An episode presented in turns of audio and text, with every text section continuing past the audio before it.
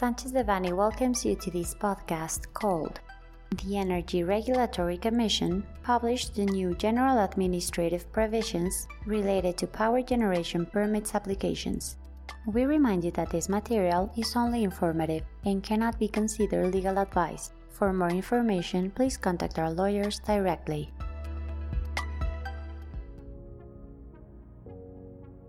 On March 30, 2022, the Energy Regulatory Commission, the CRE as per its acronym in Spanish, published in the Federal Official Gazette Accord number A006-2022, by which the general administrative provisions on the terms for filing information regarding the corporate purpose, legal, technical, and financial capacity, as well as the project's description and the model format regarding power generation permit applications, are issued and whereby the former administrative provisions included in Resolution Number RES 182 2015, issued by the CRE, published in the General Official Gazette on April 8, 2015, were abrogated.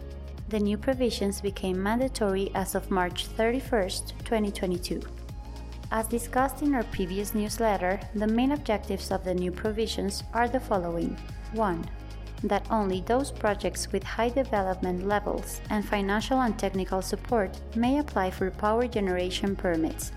And two, that the CRE acquires much greater control than it currently has with regard to the progress of those generation projects that have secured the corresponding permits in their various phases, including development, construction, commissioning, and operation.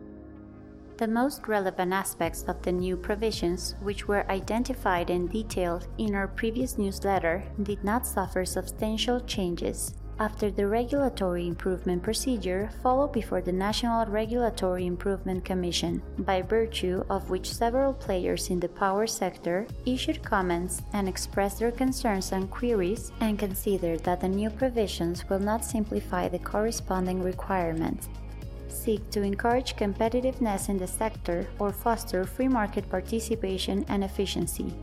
That is, new administrative constraints are created for purposes of control by the CRE.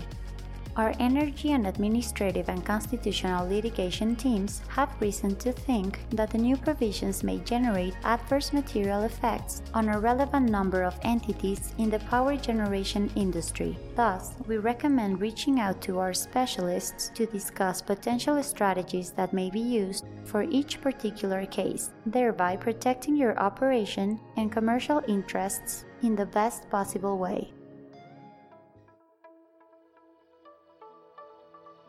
This content was prepared by Guillermo Villaseñor Tadeo, Alfonso López Lajud, José Antonio Postigo Uribe, Gerardo Prado Hernández, Verónica Esquivel Patiño, Mauricio León Alvarado, Tania Elizabeth Trejo Galvez, José Antonio Telles Martínez, and Paulina Doen Castillo, members of the Energy Industry Group.